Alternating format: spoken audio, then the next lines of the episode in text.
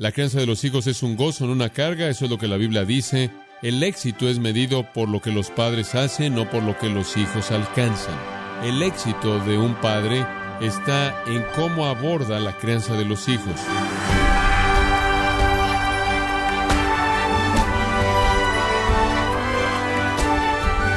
Sea usted bienvenido a esta edición de Gracia a vosotros con el pastor John MacArthur. El ataque sostenido a la familia viene ocurriendo desde hace muchos años. Las leyes de nuestro país permiten el genocidio de bebés, el aborto, el divorcio y el matrimonio del mismo sexo. ¿Cómo pueden los cristianos criar a sus hijos en este tipo de ambiente? Bueno, John MacArthur contesta esa pregunta mostrándole cómo instruir a sus hijos con la sabiduría práctica que se encuentra en el libro de Proverbios. Parte de la serie Creando sombra para sus hijos, aquí en gracia a vosotros. Hay muchas personas que temen por sus nietos, por no decir nada de sus bisnietos, debido a la manera en la que la vida se está viviendo en el mundo. Le he estado diciendo a lo largo de esta serie que mientras que parece que está cambiando para nosotros y hasta cierto punto en términos relativos está cambiando, y la vida se está volviendo más difícil, y nosotros que hemos estado familiarizados con una especie de estándar de vida en Estados Unidos judeocristiano, estamos viendo que eso se está desvaneciendo y mientras que ciertamente está empeorando, pero los hombres malos siempre van de mal en peor. Este es el ciclo de toda la historia humana. Toda generación de creyentes en toda nación ha vivido en algún punto en el declive de la sociedad tenemos el sentido de que podemos estar experimentando la muerte de nuestra sociedad, la muerte de la civilización, y no solo en nuestro propio país, sino alrededor del globo. Mientras que vemos la destrucción de la familia, estamos muy conscientes de que la célula de la salud social y el bienestar está siendo destruida. La sociedad, la civilización no puede sobrevivir la muerte de la familia. Y el ataque en contra de la familia ha estado llevándose a cabo en nuestra nación por unos 50 años es una guerra mucho más mortal y destructiva que cualquier guerra del Medio Oriente. Con la muerte de la familia, la civilización simplemente se desintegra, colapsa terminando en un agujero negro de caos social, conducta criminal, narcisismo egoísta, perversión sexual, rebelión y anarquía. Y toda persona experimenta a un grado u otro la vaciedad personal. El ataque ha sido sistemático, el ataque ha sido planeado, ha afectado todo aspecto de la vida humana, está establecido en lugares elevados de autoridad, está en los lugares más elevados en nuestra tierra, en nuestro país, educativa, inclusive políticamente. Tenemos a personas que tienen responsabilidades de liderazgo gubernamental, que están tratando de destruir a la familia al permitir el aborto y matrimonio del mismo sexo. Tenemos a candidatos que están buscando cargos políticos en un partido político que promueven eso y en otro partido candidatos que están guiando las tendencias actuales, que han vivido con mujeres con las que no están casados, han estado casados muchas veces. Las leyes en nuestra nación hoy día permiten que se maten a niños que no han nacido, el divorcio, la homosexualidad, matrimonio del mismo sexo, dígalo usted, todo está bien. Entonces la pregunta es, ¿cómo creamos a nuestros hijos como cristianos en este tipo de ambiente? Y de nuevo le recuerdo, no es nuevo, simplemente es nuestra dosis, nuestra versión en nuestra época en la historia humana. Ahora, permítame darle algo así como un repaso para que en cierta manera esté al día en lo que hemos visto. Hay algunas verdades elementales que quiero establecer. Dios creó a los hombres y a las mujeres para que tuvieran hijos. Dios creó al hombre y a la mujer para que tuviera hijos. El marido y una mujer para traer a hijos al mundo. La familia es el bloque elemental de la civilización y la sociedad diseñado por Dios. Dios desea que la gente se case y tenga hijos, que se casen, que transmitan la virtud, la moralidad y lo que es más importante, la justicia de Dios para la siguiente generación. La gente que no se casa y tiene hijos, todavía puede tener una gran influencia en muchas maneras, pero no la misma influencia que usted tiene al crear a hijos piadosos para la siguiente generación. Algunos principios básicos le presenté a usted. Los niños son una bendición, no una dificultad. Eso es lo que la Biblia dice. La crianza de los hijos es un gozo, no una carga. Eso es lo que la Biblia dice. El éxito es medido por lo que los padres hacen, no por lo que los hijos alcanzan. El éxito de un padre está en cómo aborda la crianza de los hijos. Y finalmente vimos el principio tan importante que consiste en que los padres son las influencias más importantes y más poderosas en las vidas de sus hijos, más poderosos que la sociedad, que sus semejantes, porque los tenemos 24 horas al día, 7 días a la semana. Después nos alejamos un poco de esos principios elementales para identificar la necesidad más grande del hijo. ¿Qué es lo que nuestros hijos necesitan más? Número uno, salvación. Número dos, santificación. Necesitan ser salvos del pecado y la muerte y el infierno y necesitan ser santificados, separados del pecado no necesitan control en su conducta, ese es un asunto a corto plazo. La meta de la crianza de los hijos no es crear un hijo que se siente bien por sí mismo o por sí misma y tiene una medida de autoestima. El objetivo no es que sea amable. El objetivo no es crear un hijo que de alguna manera está aislado de la sociedad que lo rodea. No importa cuánto trate usted de aislar a un hijo, la carne no es refrenada por el aislamiento. De hecho, si usted ve el libro de Proverbios, usted encuentra una palabra que es usada de manera común en el libro de Proverbios. En cierta manera habla de este punto. Es la palabra simple. Y usted ve la palabra simple a lo largo del libro de Proverbios. Es repetida muchas, muchas veces. Y siempre en un sentido negativo. Siempre ser simple es negativo. Es negativo. Como en el capítulo 1, versículo 22. ¿Hasta cuándo, oh simples, amaréis la simpleza? No hay beneficio en ser simples. Versículo 32 de Proverbios 1. El desvío de los simples los matará. Nuestra meta no consiste en aislar a nuestros hijos y dejarlos en algún nivel de simpleza. Nuestra meta no es hacerlos decentes para que digan sí, señor, sí, señora. Nuestra meta es no darles un buen sentimiento acerca de sí mismos. Nuestra meta no es solo controlar su conducta. Nuestra meta es su salvación y la santificación y esos son ministerios espirituales y por lo tanto son objetivos espirituales. Ahora, para alcanzar ese tipo de cosas, se nos dan dos pasajes que hemos estado viendo, uno en el Antiguo Testamento y únicamente se lo voy a recordar, Deuteronomio 6, versículos 5 al 7. Amarás a Jehová tu Dios con todo tu corazón y de toda tu alma y con todas tus fuerzas. Y estas palabras que yo te mando hoy estarán sobre tu corazón y las repetirás a tus hijos y hablarás de ellas estando en tu casa y andando por el camino y al acostarte y cuando te levantes. Y además, añade, y las atarás como una señal en tu mano, y estarán como frontales entre tus ojos, y las escribirás en los postes de tu casa y en tus puertas. En otras palabras, el conocimiento de Dios es lo que debe ser enseñado a sus hijos. No solo conocer al Señor, Jehová, Jehová nuestro Dios uno es, sino amar al Señor con todo tu corazón, alma, mente y fuerzas. Y todo en amar al Señor que Dios ha mandado debe ser enseñado a los hijos. Vimos un pasaje del Nuevo Testamento, vimos eso a detalle, Efesios capítulo 6, el cual dice, Hijos, obedeced en el Señor a vuestros padres, porque esto es justo. Honra a tu padre y a tu madre, que es el primer mandamiento con promesa, para que te vaya bien y seas de larga vida sobre la tierra. Y después, y vosotros, padres, padre y madre, no provoquéis a ir a vuestros hijos, sino creadlos en la disciplina y amonestación del Señor. Entonces vimos Deuteronomio 6 un poco, y vimos Efesios capítulo 6. Y de nuevo, la reiteración de lo que dije, lo que su Hijo necesita es salvación y santificación.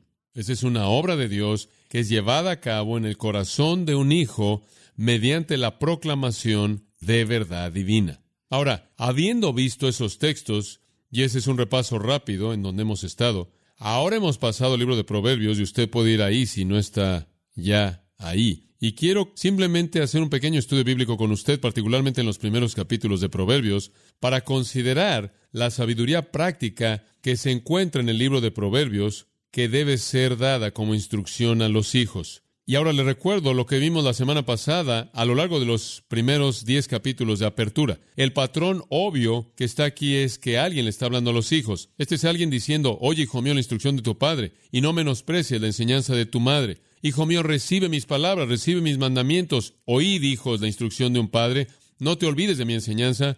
Esto es reiterado una y otra y otra vez en estos primeros capítulos. Entonces lo que tenemos aquí es la sabiduría de Dios presentada en los proverbios que debe ser dada a los hijos, y particularmente a los hijos. ¿Por qué a los hijos? Porque los hijos son los líderes en la familia y los líderes en la nación. Es un reconocimiento de una nación caída cuando el liderazgo está en las manos de las mujeres. Esa es siempre una batalla porque desde la caída las mujeres han estado luchando por la supremacía junto con los hombres. Pero la responsabilidad para la sociedad y la civilización se encuentra con los padres. Se encuentra con los padres, como en la familia. Entonces aquí está la instrucción de padres a hijos, madres a hijos, y la implicación, claro, más allá de hijos a las hijas también, pero los hijos llevan el peso del liderazgo, la responsabilidad del liderazgo en el mundo y por lo tanto en la familia. Ahora, en el libro de Proverbios hay afirmaciones concisas acerca de la vida sabia. Hay más de 500 afirmaciones muy concisas acerca de la vida sabia. Y usted oye palabras como sabiduría, entendimiento, prudencia, conocimiento, discreción, discernimiento a lo largo de los proverbios. Este es el camino para todas esas cosas. Ahora, lo que he hecho es extraer seis lecciones importantes que debemos enseñar a nuestros hijos a partir de Proverbios. Vimos las de apertura, permítame recordarle. Lección número uno, y voy a expander esto un poco, así que sígame en esta.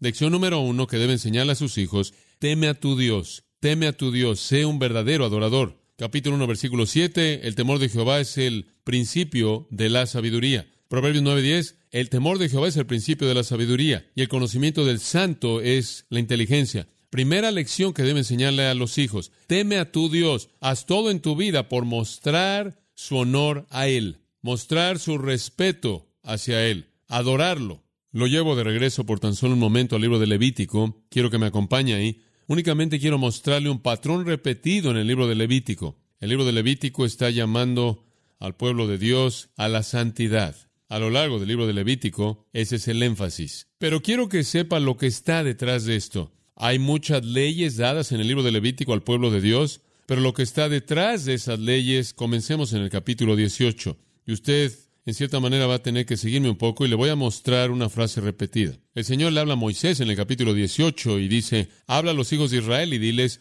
yo soy Jehová vuestro Dios, yo estoy a cargo, yo soy Jehová vuestro Dios no haré lo que es hecho en la tierra de Egipto. Versículo 3. Versículo 4.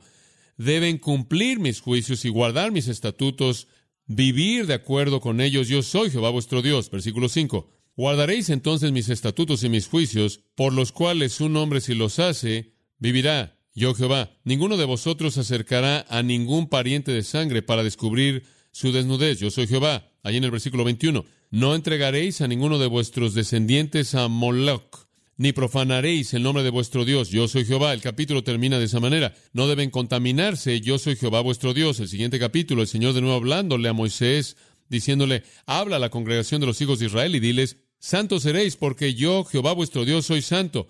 Cada uno de vosotros respetará a su padre y a su madre y guardaréis mis días de reposo. Yo soy Jehová vuestro Dios. No os volváis a los ídolos ni hagáis para vosotros imágenes de talla. Yo soy Jehová vuestro Dios. Ahí en el versículo 10, no cosecharéis vuestra viña, ni recogeréis el fruto caído de vuestra viña. Los dejaréis para los necesitados y el extraño. ¿Por qué? Porque yo soy Jehová vuestro Dios. No juraréis falsamente, versículo 12, para profanar el nombre de vuestro Dios. Yo soy Jehová. No maldeciréis, en el versículo 14, a un hombre sordo, ni colocaréis una piedra de tropiezo ante el ciego, sino que tendréis respeto, sino que temeréis a vuestro Dios. Yo soy Jehová, versículo 16. No calumniaréis a vuestro pueblo, no vas a actuar en contra de la vida de vuestro prójimo. Yo soy Jehová, versículo 18. No te vengarás, ni tendráis amargura en contra de los hijos de vuestro pueblo, sino que amarás a tu prójimo como a ti mismo. ¿Por qué? Yo soy Jehová, yo soy Jehová, y esto es lo que digo en el quinto año, versículo 25. Vas a comer de su fruto, y te va a dar su fruto. Yo soy Jehová vuestro Dios. Inclusive algo que parece tan temporal y físico como eso es un mandato de Dios. Tuvo su lugar y tuvo su época, su tiempo. Yo soy Jehová vuestro Dios. Versículo 31. No os volváis a los mediums o a los adivinos, ni los busquéis para contaminaros con ellos. Yo soy Jehová vuestro Dios. Versículo 36 balanzas justas, peso justo, efa justa, injusto. En otras palabras, cuando pesen las cosas y están comprando y vendiendo, sean justos. ¿Por qué? Yo soy Jehová, vuestro Dios. Versículo 37 termina el capítulo. Obedeceréis todos mis estatutos y mis ordenanzas y las haréis. Yo soy Jehová. En el siguiente capítulo, versículo 3, no profanaréis mi santuario, no profanaréis mi santo nombre. Versículo 7, os consagraréis, por lo tanto, y seréis santos, porque yo soy Jehová vuestro Dios. Ahí en el versículo 24, yo soy Jehová vuestro Dios que os ha separado de los pueblos. Versículo 26. Santos seréis porque Jehová vuestro Dios, yo soy santo. Es lo mismo en el capítulo 21. Yo, Jehová, os santifico y soy santo. Yo soy Jehová, yo soy Jehová que santifico. Lo mismo en el capítulo 22, a lo largo del capítulo 22, lo mismo en el capítulo 23, yo soy Jehová, vuestro Dios. Capítulo 24, vaya al versículo 16, el que blasfeme el nombre de Jehová ciertamente morirá. Toda la congregación ciertamente lo apedrará, el extranjero como también el israelita cuando blasfeme el nombre será matado. Versículo 22, habrá un estándar para vosotros, será para el extraño como también para el israelita, porque yo soy Jehová, vuestro Dios. Él lo dice otra vez en el siguiente capítulo y en el siguiente capítulo. Yo soy Jehová vuestro Dios. Esta frase repetida tenía que estar sonando en las mentes del pueblo. Yo soy Jehová vuestro Dios, yo estoy a cargo y esto es lo que yo digo. Teme a tu Dios, obedécelo, honralo, adóralo por encima de todo. Entonces esa es la primera lección que usted debe enseñarle a su hijo. La segunda es guarda tu mente, protege tu mente. Y eso está esparcido a lo largo de Proverbios, pero en el capítulo 4, versículo 23 es un buen lugar, en cierta manera, para ubicarlo. Sobre toda cosa guardada, guarda tu corazón o tu mente, significa lo mismo. Sobre toda cosa guardada, guarda tu corazón, porque de él mana la vida. Protege tu mente. No solo guiamos a nuestros hijos a temer y adorar a Dios, sino que nos volvemos los protectores de las mentes de nuestros hijos. Somos responsables de esa tarea tan importante. La tercera cosa que vimos ya en Proverbios, la tercera lección es obedece a tus padres. Obedece a tus padres. Es repetido una y otra vez, como todas estas lo son. Obedece a tus padres. Las primeras lecciones de sumisión y obediencia crítica se llevan a cabo, se presentan en la niñez. Mire, usted no puede vivir en el mundo si usted es un rebelde. Usted no puede romper leyes en el mundo y tener una vida en paz. Usted va a terminar muerto o va a terminar en la cárcel usted va a terminar como un nómada, como un criminal, fugitivo. Usted no puede vivir en rebelión y enseñar la sumisión es la primera responsabilidad y es preeminente por parte de los padres en el hogar. Le enseñamos a los hijos la ley de Dios y su conciencia es el arma que los azota cuando la violan. En la familia le enseñamos a los hijos la ley de Dios y la vara es el arma que los azota cuando la violan. El gobierno también representa a Dios y sostienen alto la ley y si usted rompe la ley del gobierno, la espada es el arma y es un arma mortal. Dios ha colocado esos refrenos en la sociedad. Personalmente en la conciencia, en la familia, es la vara de la disciplina y en la sociedad es la espada. Entonces enseña a sus hijos, teme a tu Dios, guarda tu mente, obedece a tus padres. Y en cuarto lugar, la última vez dijimos, escoge a tus compañeros. Escoge a tus compañeros. Vimos muchas escrituras acerca de eso, no vamos a regresar simplemente para decir, vimos el capítulo 1, versículo 10, Hijo mío, si los pecadores te quisieren engañar, no consientas, no vayas con esas personas que están llevándote a pecar y a la iniquidad. Y él tiene mucho que decir acerca de eso en los primeros capítulos de Proverbios. Muy bien, teme a tu Dios, guarda tu mente, obedece a tus padres, escoge a tus amigos. Muy, muy importante. Ahora llegamos al número 5 en nuestra lista y vamos a terminar la lista. Controla tus deseos. Controla tus deseos. Esto toma mucho espacio en los primeros capítulos de Proverbios. En el capítulo 5, versículo 22, dice, con respecto a los caminos de un hombre, prenderán al limpio sus propias iniquidades y retenido será con las cuerdas de su pecado. Él morirá por falta de corrección y errará por lo inmenso de su locura. Usted no puede dejar a los hijos sin instrucción acerca de lo mortal que es el pecado. Tienen que ser instruidos, de lo contrario sus propias iniquidades los van a cautivar y su propio pecado los va a atar y van a morir por falta de instrucción y van a desviarse en medio de la insensatez. Esto abre el asunto entero de la moralidad y la preocupación primordial del Espíritu Santo es escribir a lo largo de esta sección de Proverbios y se reduce a la pureza sexual la pureza sexual. Hay tanto aquí, usted lo puede ver por sí mismo, pero tan solo quiero mostrarle unos cuantos lugares. Capítulo 2, versículo 16.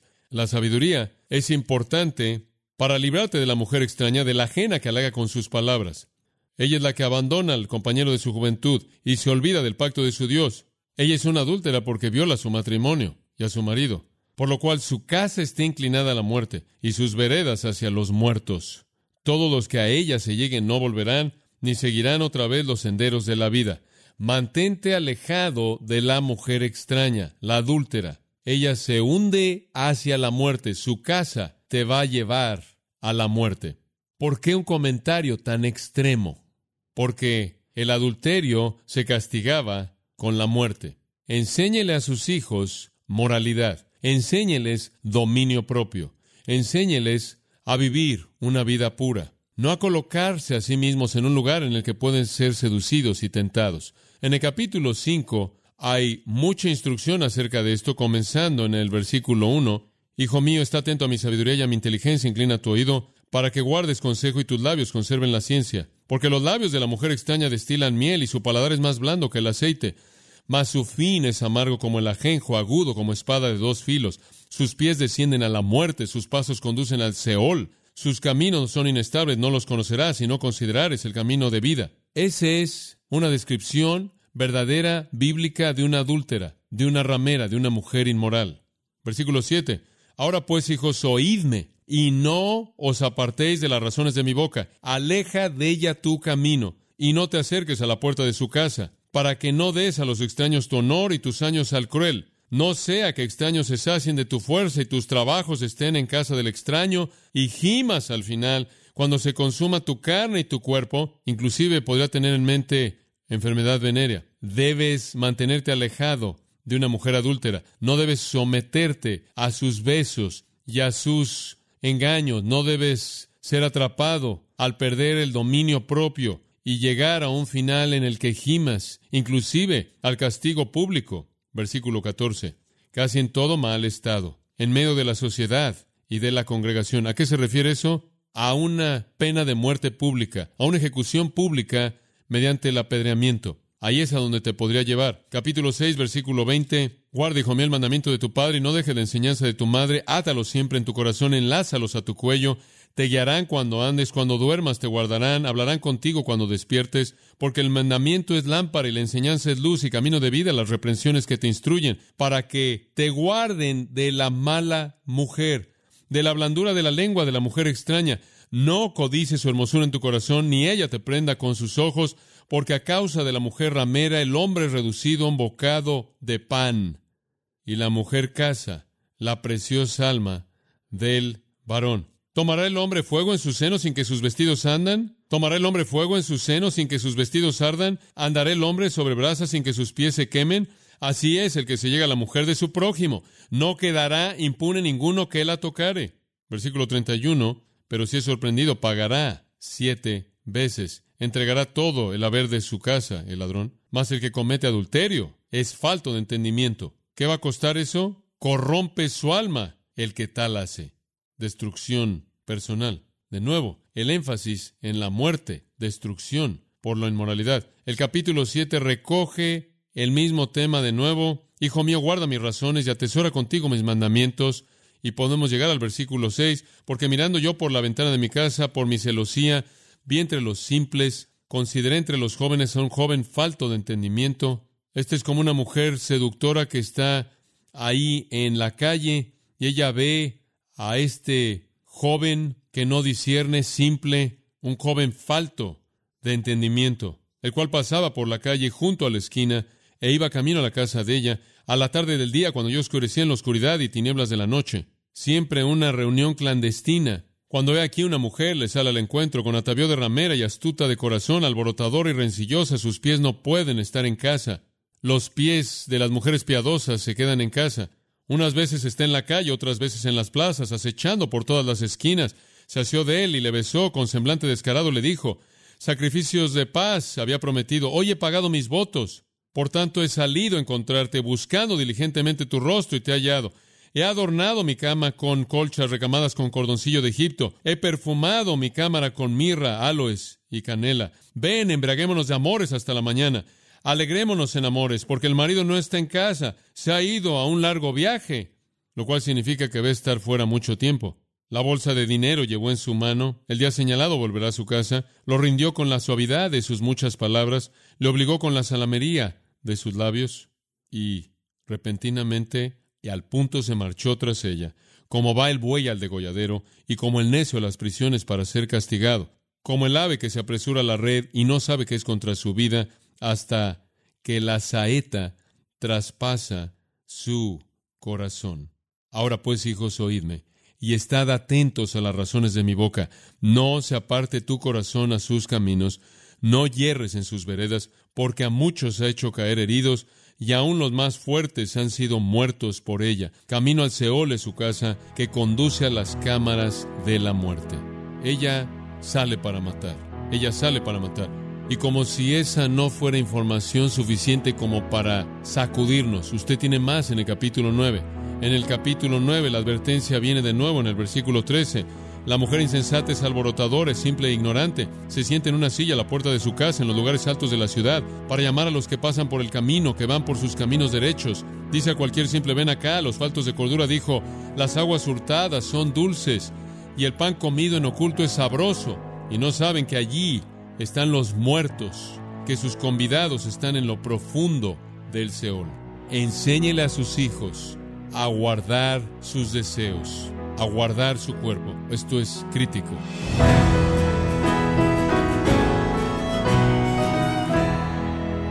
John MacArthur nos ha enseñado que los padres sabios enseñan a sus hijos a amar a Dios, a controlar sus deseos y guardar sus cuerpos. Parte de la serie titulada Creando sombra para sus hijos, aquí en Gracia a vosotros.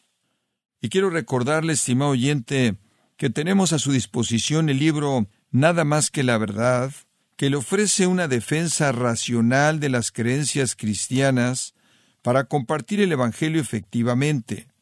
Este libro escrito por John MacArthur puede adquirirlo en nuestra página gracia.org o en su librería cristiana más cercana. Pero también le comento que puede descargar todos los sermones de esta serie Creando Sombra para sus hijos así como todos aquellos que he escuchado en días, semanas o meses anteriores en gracia.org. Si tiene alguna pregunta o desea conocer más de nuestro ministerio, como son todos los libros del pastor John MacArthur en español, o los sermones en CD, que también usted puede adquirir, escríbanos y por favor mencione la estación de radio por medio de la cual usted nos escucha en Gracia a Vosotros. Es importante conocer no solo el país y ciudad de donde usted nos escucha, sino también la radio.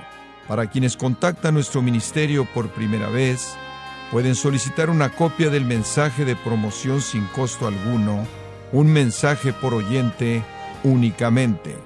Si usted vive en los Estados Unidos o Puerto Rico, escríbanos a Gracia Vosotros, P.O. Box 4000, Panorama City, California 91412 o puede escribirnos a través del siguiente correo electrónico radio arroba Bueno, en nombre del pastor John MacArthur y nuestro editor Rodrigo Ávila y del personal de este organismo, le damos las gracias por su tiempo y sintonía, invitándole a que nos acompañe en la próxima edición y juntos continuar desatando la verdad de Dios un versículo a la vez, aquí en gracia a vosotros.